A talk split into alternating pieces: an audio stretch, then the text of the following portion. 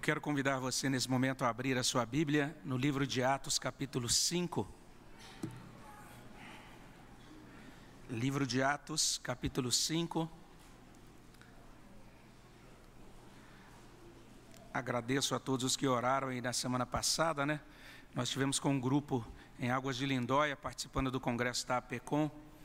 O frio lá foi meio incomum, então vocês vão ter que lidar hoje com um pregador rouco aqui. Né? Espero que consigam me entender. Atos 5, a partir do verso 34. Nós vamos fazer a leitura até o versículo 39. Atos, capítulo 5, 34 até 39. É, você que está em casa também é convidado a abrir a Bíblia nesta passagem, acompanhar a meditação. Nós temos também o texto é, colocado aqui diante de nós, somos convidados a ler juntos. Vamos ler a uma só voz a palavra de Deus, livro de Atos, capítulo 5, de 34 a 39. Vamos ler. Mas, levantando-se no sinédrio um fariseu chamado Gamaliel, mestre da lei, acatado por todo o povo, mandou retirar os homens por um pouco e lhes disse: Israelitas, atentai bem no que ides fazer a estes homens porque antes destes dias se levantou Teudas, insinuando ser ele alguma coisa, ao qual se agregaram cerca de quatrocentos homens. Mas ele foi morto, e todos quantos lhe prestavam obediência se dispersaram e deram em nada. Depois desse, levantou-se Judas, o galileu, nos dias do recenseamento, e levou muitos consigo. Também este pereceu e todos quantos lhe obedeciam foram dispersos. Agora vos digo: dai de mão a estes homens, deixai-os, porque se este conselho ou esta obra vem de homens, perecerá. Mas se é de Deus, não podereis destruí-los, para que não sejais, porventura, achados lutando contra Deus. E concordaram com ele. Vamos orar? Obrigado, Pai, pela bênção desta leitura, de podermos estar aqui reunidos, de sermos sustentados pela graça do Senhor, que nos concede a tua palavra, e suplicamos nesta hora, Pai, que o Senhor nos socorra, que envie a tua bênção sobre nós, de modo que a tua palavra, ó Deus, seja útil para o nosso coração. Fala, Senhor Deus, às nossas vidas. Tem misericórdia, Senhor Deus, do teu povo. Abençoa as crianças reunidas em culto infantil. As outras igrejas também, ó Deus, agora agregadas, ajuntadas em torno da tua palavra que seja uma noite em que o teu nome receba glória e a tua palavra produza bom fruto, que o Senhor repreenda o inimigo, que o Senhor abençoe os nossos corações, no nome de Jesus. Amém, Senhor Deus. Uma coisa interessante é ler o livro de Atos, analisando a teologia, né, as doutrinas preciosas que esse livro vai trazendo, vai colocando diante de nós. Uma das coisas que a gente pode afirmar, por exemplo, é que quando olhamos para esse livro desde o iníciozinho, nós vamos perceber que, de acordo com o autor desse livro de Atos, tanto os homens quanto Deus agem na história. É algo bem óbvio, né? mas vale a pena a gente atentar para o modo como o autor de Atos coloca, delineia isso. O Espírito Santo inspira esse servo de Deus chamado Lucas para escrever esse livro e trazer essa informação. A teologia de Atos não é determinista, isso é algo bem importante. Os seres humanos aqui em Atos são responsáveis por suas escolhas, por suas ações, por suas omissões. E por essa razão, a gente vai ver essa insistência né, nessa fala dos apóstolos várias vezes. Está lá em Atos 2, 23, 2, 36, 3, 13 e 14. E a gente coloca outras referências aqui no esboço do sermão, que você pode conferir depois em PDF.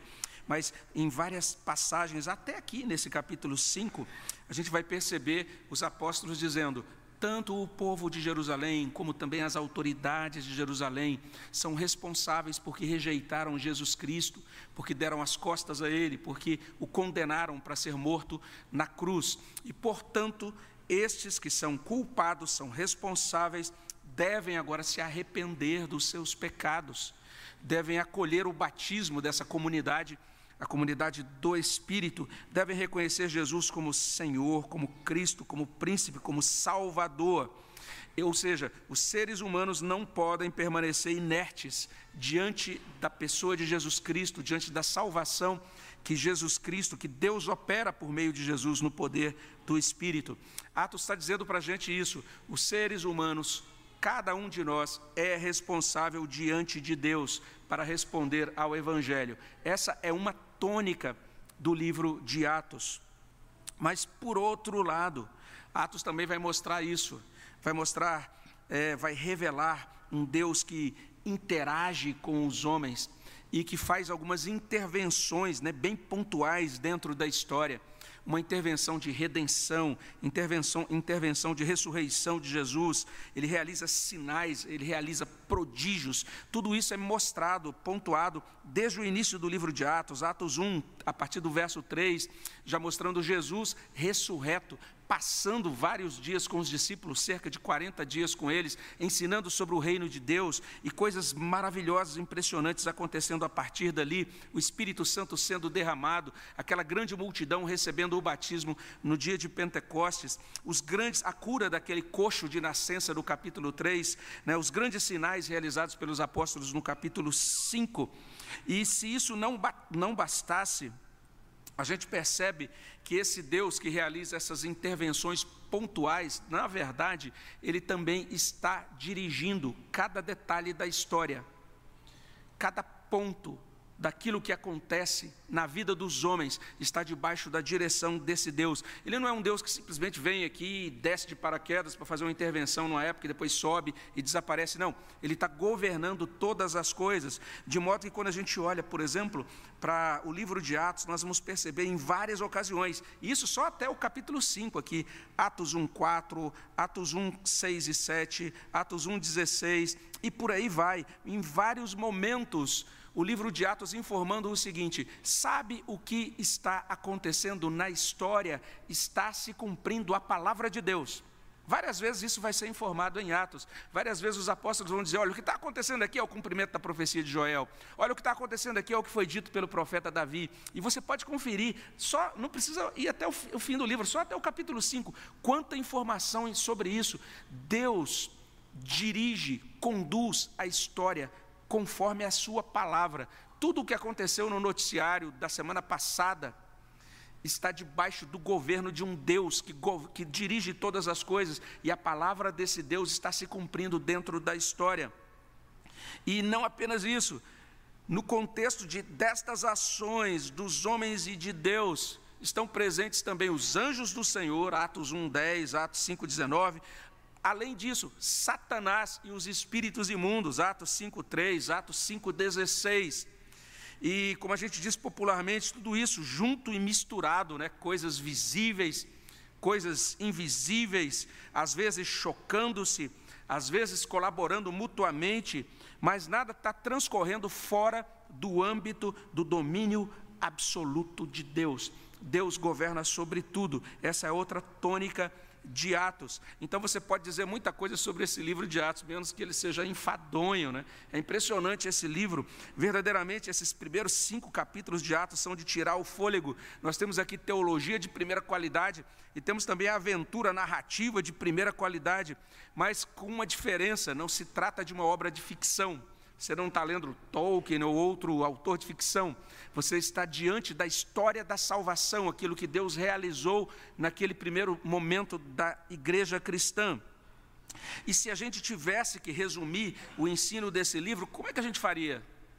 E não seria errado, talvez, alguém dizer: olha, a gente pode resumir Atos em Atos 1,8, né? mas recebereis poder ao descer sobre vós o Espírito Santo, e sereis, sereis minhas testemunhas, tanto em Jerusalém, como na Judéia, Samaria e até os confins da terra. Não seria errado você dizer isso, seria realmente uma boa súmula do ensino, mas eu quero propor aqui que este discurso desse homem chamado Gamaliel, aqui em Atos 5, de 34 a 39, pode sim ser considerado uma boa súmula do ensino principal do livro de Atos.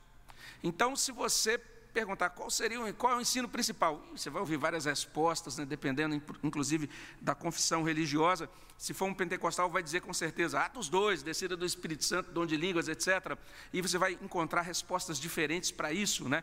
Se for um presbiteriano, vai dizer Atos 14, porque os apóstolos promoveram a eleição de presbíteros, por onde quer que passaram. Aí você vai ouvir várias respostas diferentes. Mas a gente pode dizer com segurança que a gente poderia afirmar o seguinte: que as duas verdades enunciadas e importantes no livro de Atos, do início ao fim, que são destacadas aqui por Gamaliel, são as seguintes. Primeira verdade, a obra do homem desfalece. Versos 34 até 37. E a segunda verdade, que a gente pode considerar como também destacada em Atos, é a obra de Deus permanece. Versos 38 e 39. Então, veja, são verdades simples demais mas o nosso coração luta contra as coisas simples da palavra de Deus. A gente vai, a gente tem que atentar na nossa vida inteira que os grandes, as grandes questões que vão definir o nosso, a nossa situação em momentos muito cruciais, em que, e que inclusive vão definir o nosso destino, não são as coisas da teologia abstrata, complexa, né, sobre supralapsarianismo infralapsarianismo. Normalmente, a gente tropeça naquelas coisas que são tão óbvias, tão simples. São elas que a gente, exatamente porque considera simples, a gente banaliza e a gente perde a dimensão prática dessas coisas. Então, a primeira verdade que temos aqui é essa: a obra do homem desfalece. A gente depreende disso, depreende isso dos versos 34 até 37. E veja aí no verso 34, né, só lembrando a cena, nós estamos aqui é, diante de uma sessão longa, os apóstolos foram, é, de certa maneira, detidos e agora foram trazidos diante das autoridades, eles foram interrogados, deram uma resposta corajosa, a gente viu até o verso 32. Diante da resposta daqueles apóstolos, os líderes de Israel ficaram enfurecidos, ficaram sem chão e dispostos a matar os apóstolos. Está aí no verso 33. Eles, porém, ouvindo, ouvindo os apóstolos, se enfureceram e queriam matá-los. E daí então o verso 34 segue trazendo essa figura, um homem chamado Gamaliel. E veja só, é, esse, esse servo de Deus aparece agora, é um personagem novo, e o texto vai trazer algumas informações sobre ele. Em primeiro lugar, era uma pessoa importante, uma pessoa influente, porque era membro do Sinédrio. O Sinédrio era o conselho, era o mais alto órgão do governo judaico daquela época. Ele exercia autoridade sobre a vida religiosa e sobre a vida civil dos judeus. Então, não apenas eles definiam sobre questões litúrgicas, aquilo que concernia, concernia ao culto no templo, mas se você queria casar-se, se você entendia que deveria divorciar-se, as questões sobre propriedade, herança, todas eram deferidas, encaminhadas, deliberadas e governadas pelo sinédrio. Então, Gamaliel era parte desse grupo seleto de líderes religiosos. O texto diz também que ele era um erudito. O texto diz, ele era um mestre da lei, literalmente um especialista na lei.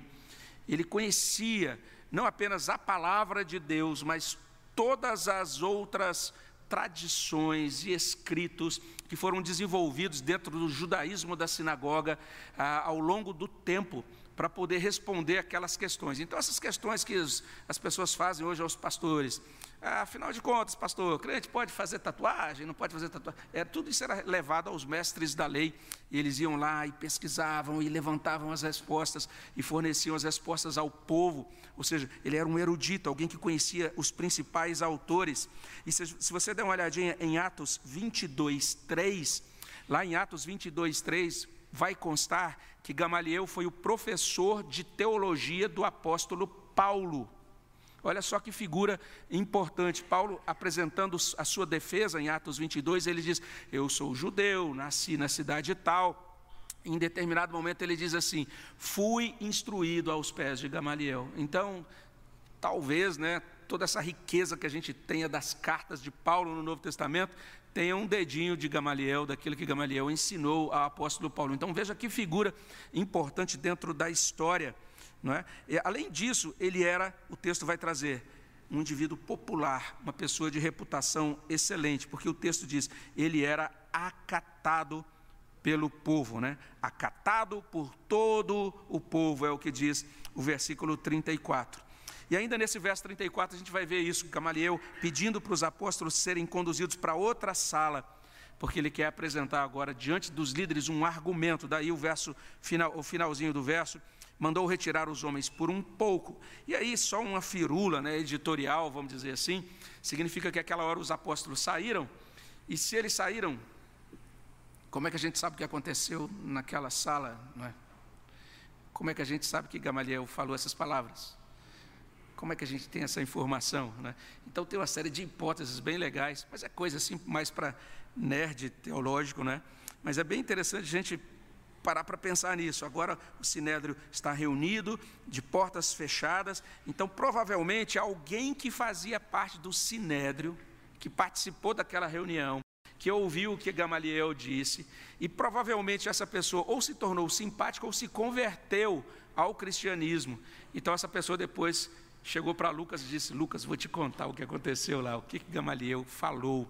Né? Então é, é, sinal de que isso que foi dito por Gamaliel produziu uma impressão no coração de alguém que fez questão de registrar e que pôde passar depois para Lucas os detalhes daquilo que foi dito, não é?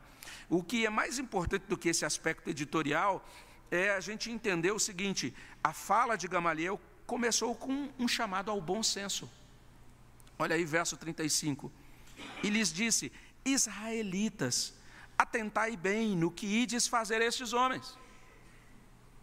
E ele está falando isso por conta do verso 33. Verso 33 diz assim: O sinédrio resolveu matar os apóstolos.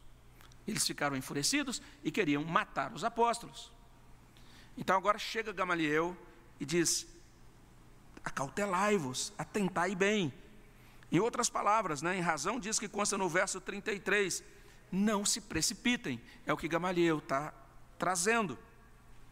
E aqui a gente pode enxergar essa sensatez de Gamaliel.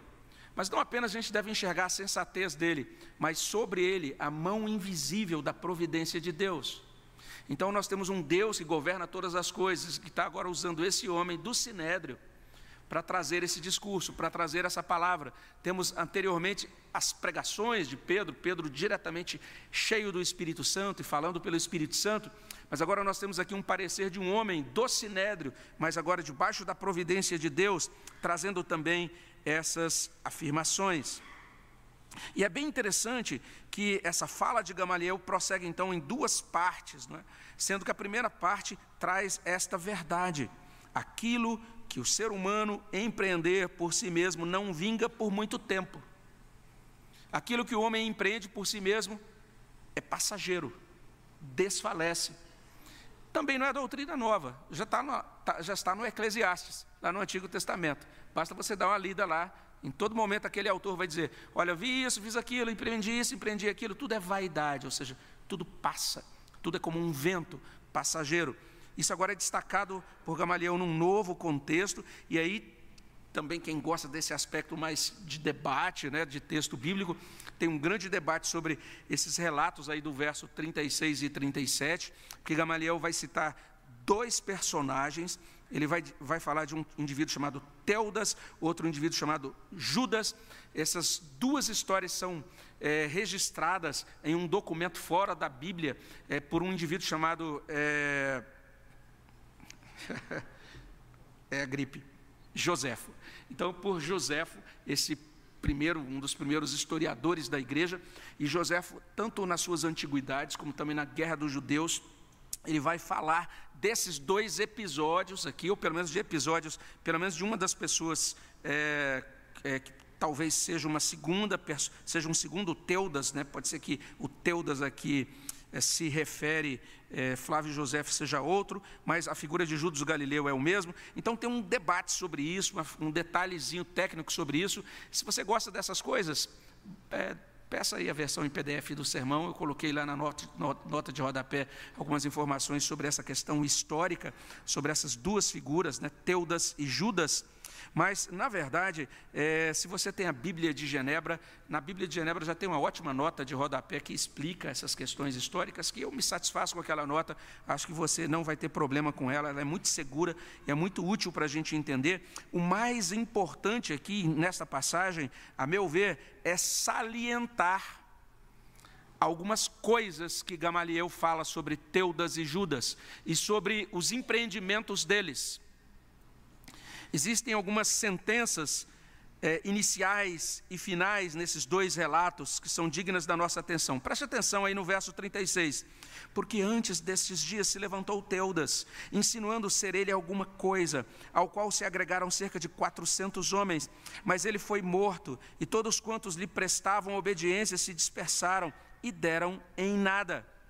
Veja só essa ideia: se levantou Teudas. Olha só que interessante. E veja só, ele se levantou e rapidamente é, aconteceu um movimento em torno dele, ele agregou pessoas em torno dele, em torno de uma causa. Isso é digno da nossa atenção aqui. O texto está falando dessa figura de Teudas, depois vai mencionar também a figura de Judas. Ambos vão ter semelhanças. Olha o verso 37. Depois desse levantou-se Judas, o galileu, nos dias do recenseamento. Mais uma vez o verbo levantar-se. Alguém que se levanta. E veja só, levou muitos consigo, alguém que agrega gente em torno de si. Também este pereceu. Todos quantos lhe obedeciam foram dispersos. Então a gente tanto tem a ideia de levantar-se, como a gente tem a ideia de perecer, morrer. Olha, isso que surgiu, grande movimento parecia. E olha, o líder desta causa morreu. Olha, a causa em si sumiu desapareceu do mapa. É isso que Gamaliel está dizendo aqui. Ele está dizendo literalmente isso, né? Você vai ter então essa, toda essa chamada de atenção para foi morto, pereceu, se dispersaram, foram dispersos. Ou seja, Gamaliel está dizendo, eles começaram com tudo e terminaram com nada. Eles iniciaram se achando e sendo procurados, aclamados, mas no fim não passaram de ilusão, sumiram do mapa. Então é simples assim. O que Gamaliel está dizendo para o sinédrio? Ele está dizendo: aquilo que o ser humano inicia por sua própria força, aquilo que o ser humano inicia por sua própria habilidade, aquilo que o ser humano inicia por sua própria genialidade, aquilo que ele empreende unicamente para sua própria glória, aquilo que brota meramente da imaginação ou dos sonhos do homem, pode durar um tempo, mas não para sempre. É o que Gamaliel está dizendo. A obra do homem desfalece essa é a primeira verdade ensinada por Gamaliel aqui. E eu digo que ela vai continuar sendo reafirmada em diversos momentos, de diferentes maneiras, dentro desse livro de Atos. Essa é uma verdade preciosa, simples demais, mas a gente deveria prestar atenção nela. Mas não apenas isso, porque Gamaliel afirma, em segundo lugar, que a obra de Deus é diferente da obra dos homens. De acordo com esse servo é, do Sinédrio, servo de Deus usado por Deus ali no Sinédrio, a gente vai perceber que ele vai dizer isso: a obra de Deus, diferente da obra dos homens, permanece. Esse é o segundo ponto. E a gente pode conferi-lo aí nesses versos 38 e 39. Agora vos digo: dai de mão a esses homens, deixai-os, porque se este conselho ou esta obra vem de homens, perecerá, mas se é de Deus, não podereis destruí-los. Olha só o que ele diz para que não sejais, porventura, achados lutando contra Deus. E aí o texto termina. E concordaram com ele. Significa que o sinédrio não teve o que contra-argumentar. O sinédrio ouviu e disse: Puxa, esse Gamaliel é bom mesmo. Ele tem razão. A NVI, inclusive, inicia o verso 38 assim: Portanto, neste caso, eu os aconselho, deixem esses homens em paz, soltem-nos, é o que tem na NVI. Percebamos uma coisa, isso que está acontecendo, né, que a gente poderia chamar talvez aí de movimento cristão nascente, né, no início, é chamado aí no verso 38 de conselho. Você viu isso aí no verso 38, que interessante? Se este conselho é o que Gamaliel diz. A palavra, a palavra que é traduzida por conselho, ela aponta para as intenções mais íntimas da vida interior e também para as deliberações da vontade, ou seja, é por isso que a gente tem é, na NAA, né, a nova Almeida atualizado, é, o plano, na NVI fala sobre o propósito. Então, nós temos esse servo de Deus, Gamaliel, dizendo: olha, se este plano, se este propósito, se essas deliberações, está falando sobre isso, as deliberações desse movimento, disso que os apóstolos estão realizando, dos próprios apóstolos.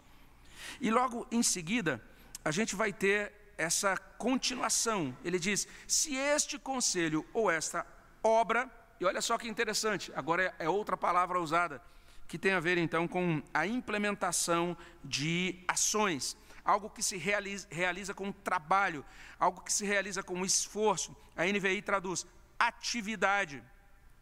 Então o que, é que nós temos aqui?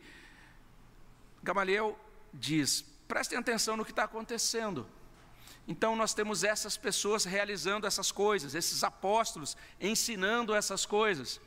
Eles estão fazendo isso a partir das suas deliberações, dos, daquilo que consta é, na sua mente. Eles estão entendendo, estão sendo conduzidos no seu pensamento a fazer isso. E eles estão operando, estão agindo com base nessas deliberações.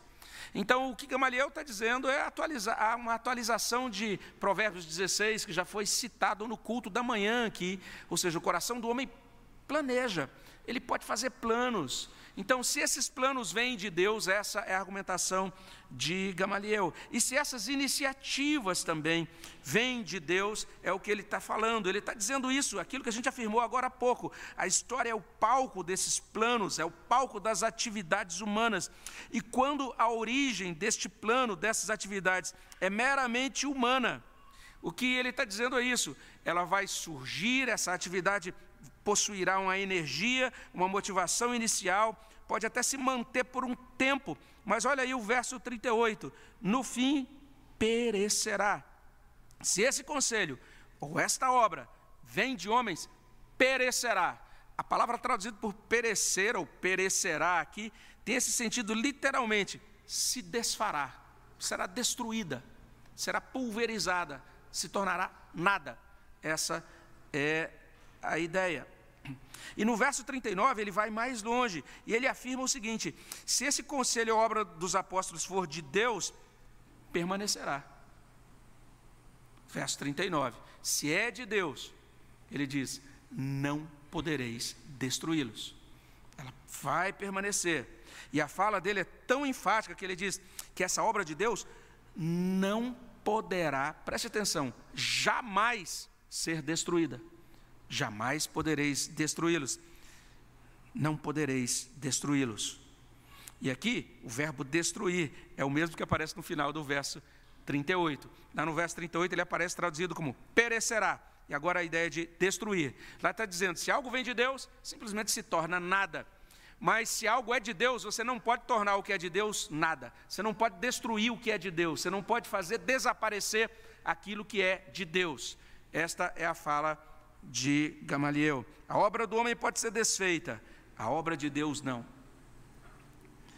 E mais grave, Gamaliel vai dizer: se o sinédrio insistir em lutar contra os apóstolos, e o conselho e a obra dos apóstolos for de Deus, no fim das contas, os líderes de Israel estarão brigando contra o próprio Deus.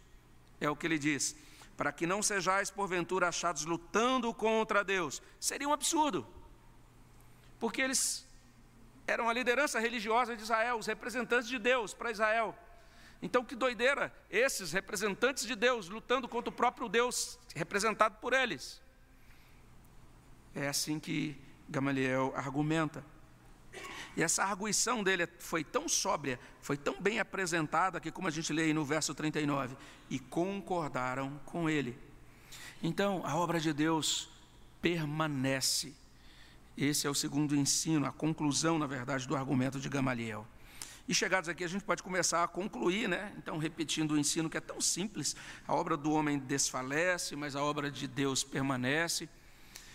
Como eu falei, simples demais, mas vale a pena você colocar a sua vida diante de Deus e pedir: Deus, me dê sabedoria na minha caminhada prática para compreender isso e eu me lembro que eu estava aí na preparação do sermão e hoje de madrugadinha ali meditando nas aplicações e pensando em algumas delas, aí cheguei aqui todo meio tipo zumbi de The Walking Dead Gospel, ficando lá na porta ali por, por conta da gripe. Fui ouvir o sermão matutino e fui ouvindo, falei que benção, olha um monte de coisa aí tá, se encaixa tão perfeitamente como Deus é bom com a vida da igreja, usando a vida do nosso irmão Rogério hoje de manhã.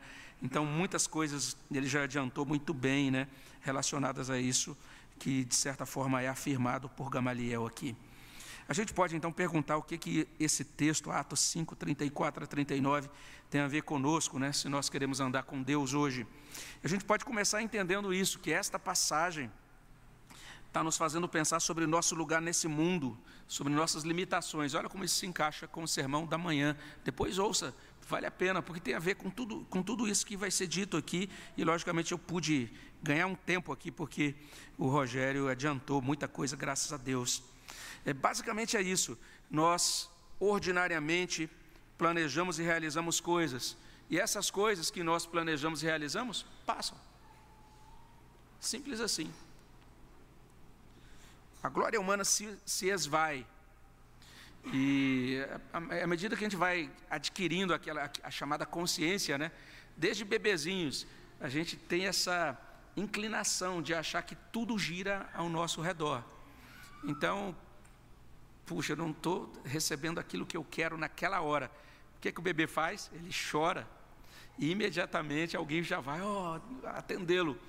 E a gente, sem querer, pode correr esse risco de caminhar na vida e se tornar adultos funcionando como bebês, achando que as coisas têm que acontecer no nosso tempo, do nosso jeito e querendo ser atendidos da mesma maneira.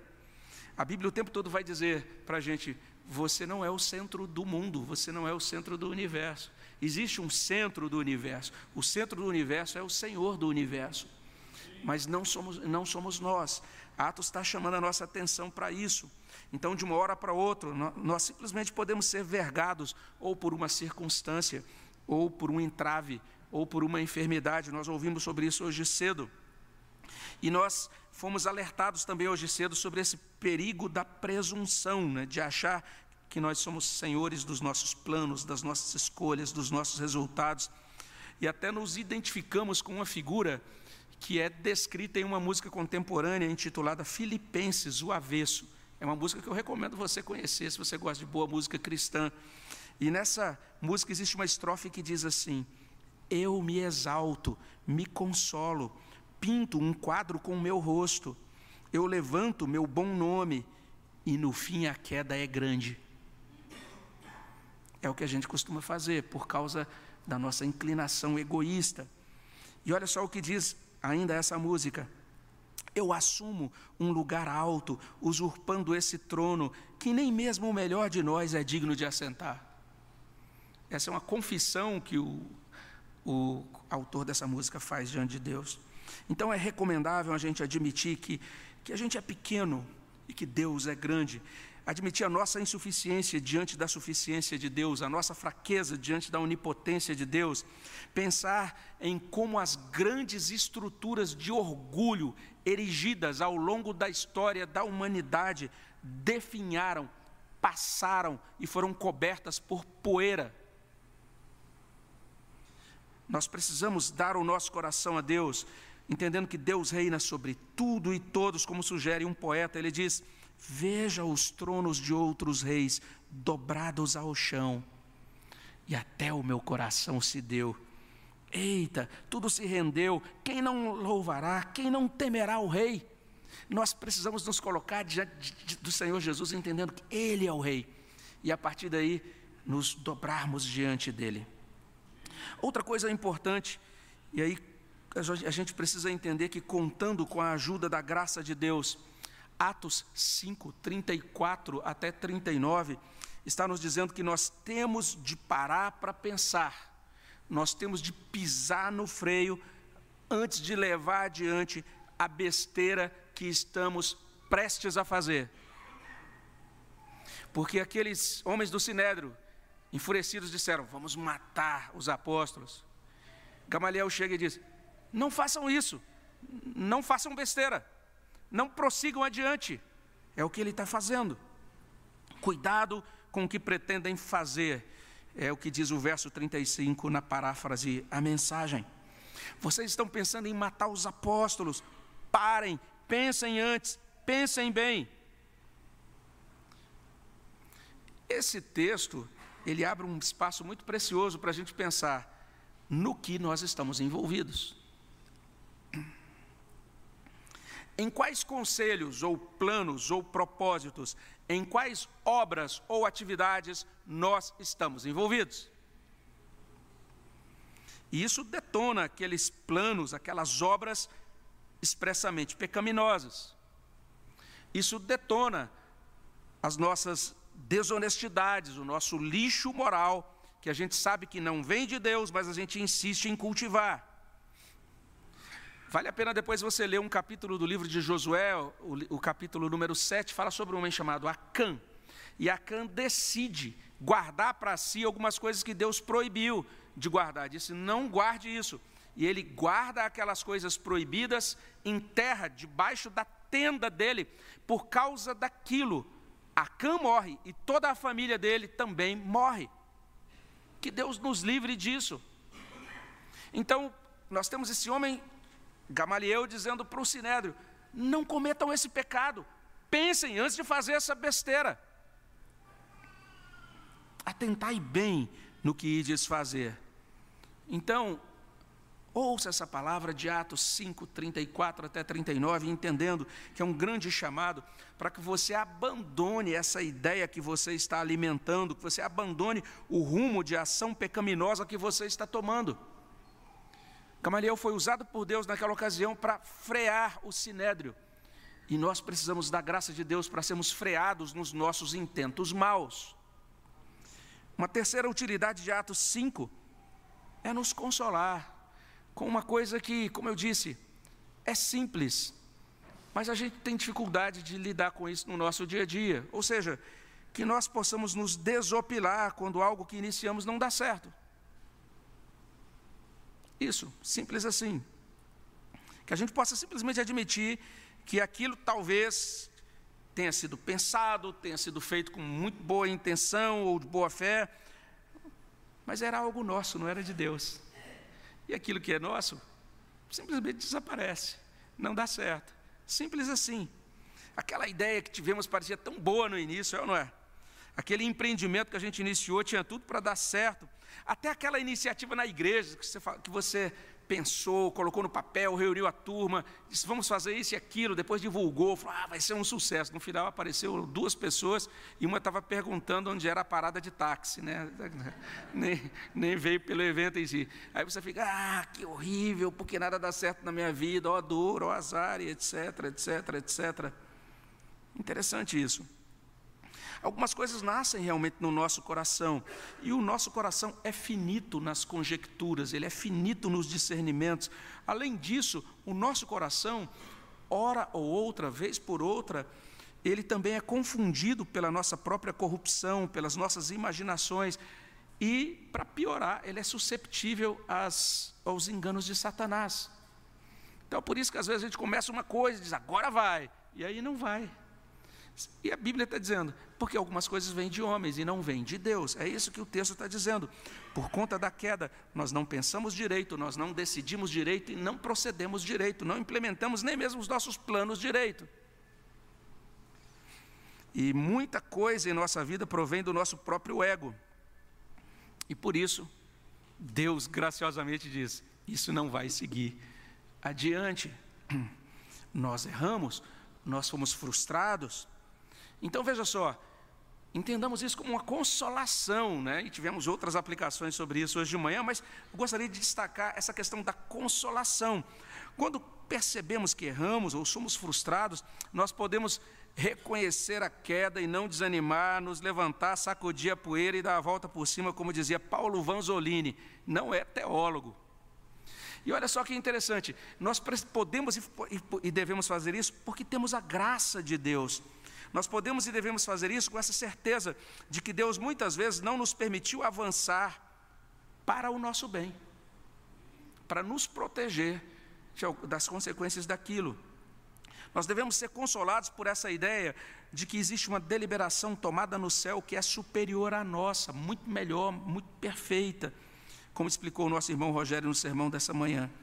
Então, se você errou confiando na carne ontem ou seguindo suas ideias de cabeça de pudim ontem, é, você deve buscar acertar dependendo de Deus e buscando a ajuda e direção de Deus hoje. Deve levantar-se com esperança e suplicar a graça de Deus e tocar a vida, sem ficar agora se martirizando porque errou em 1937. Não, você pode fazer alguma coisa confiado na graça de Deus hoje, algo que venha de Deus. Nós podemos também dizer que esse trecho, nossa, eu sei que eu estou me, me, alongando aqui, mas é por causa da gripe, a culpa é toda da gripe, né? Mas esse texto também está falando sobre a tolice da gente insistir na religião imaginada e tocada pelos homens. É tolice. Isso aqui você devota o seu tempo, aqui nós devotamos o nosso tempo, a nossa inteligência, a nossa energia no campo da religião. Isso que você faz dizendo que está fazendo para Deus. A pergunta é simples: isso é de Deus ou isso vem de homem? Porque tem, já vi gente que estava se, se matando na religião, simplesmente para atender caprichos de pastor, achando que estava servindo a Deus, estava servindo, às vezes uma causa, uma instituição, estava sendo usado para para ser alcançado um determinado fim religioso. O que vem de Deus é consonante com o Evangelho. O que vem de Deus contribui para o Evangelho. O que vem de Deus produz, como explica Paulo lá em Romanos 14, 17, justiça, paz e alegria no Espírito Santo que são provenientes do Evangelho. Então, o que não vem de Deus produz apenas soberba, consciência angustiada e cansaço dentro do âmbito da religião. O sinédrio estava ali, eles eram os responsáveis por discernir o que era certo para o povo, para a vida religiosa do povo, mas eles estavam querendo caminhar segundo a sua própria força, o seu próprio discernimento. Nós devemos abandonar as nossas tentativas de fazer igreja. Eu, eu, achei interessante alguns livros lançados há algum tempo atrás que diziam assim: é assim que se faz igreja. Aí você ia ler o livro, estava falando como então liderar a igreja. Eu achei tão esquisita essa ideia dos homens fazendo igreja. Que história mais esquisita é essa? O homem pensar que ele pode mover a manivela da religião nós não damos conta de fazer isso. A religião bíblica é religião do Espírito Santo e pelo Espírito Santo. É isso que Atos está dizendo para a gente. E por fim, uma vez que o que vem de Deus permanece, olha que coisa bonita é trazida aqui nesse relato. A gente pode dizer que uma vez que o que vem de Deus permanece, a fé plantada dentro do nosso coração pelo Espírito Santo nunca desaparecerá. Nunca. Uma vez que você acolheu Cristo na sua vida, você será dele para sempre. Você vai enfrentar um monte de dificuldades, como esses cristãos aqui no livro de Atos. Mas você vai sair com algumas cicatrizes, mas você vai sair inteiro do outro lado. Deus vai abençoar você e vai fazer com que essa fé permaneça firme. Além disso, o livro de Atos já começa falando sobre isso no capítulo 1 e vai retornar a esse tema em outros lugares. Mas a questão aqui é: Jesus voltará. O reino de Deus será completado. Os céus vão descer até a terra. E quando isso acontecer, uma instituição, ou melhor dizendo, um corpo fraterno, espiritual, chamado igreja, estará lá, continuará. Você já viu que coisa impressionante isso? Olha só, esses homens do Sinédrio dizendo: vamos matar essa corja de apóstolos. A palavra corja não está no original, mas vamos matá-los, vamos acabar, vamos apagar essa chama, vamos eliminar esse movimento. Mas por que o que vem de Deus não pode ser destruído? Enquanto Jesus não retorna para consumar o reino, Deus sempre levantará pessoas como Gamaliel. Deus sempre vai chamar pessoas, vai usá-las providencialmente pelo próprio Deus, o próprio Deus vai usá-las para ajudar a sua igreja. Olha só que linda mensagem de Atos, irmãos. Enquanto o reino não chega em plenitude, Deus cuida de nós. Vamos agradecer a Deus por isso?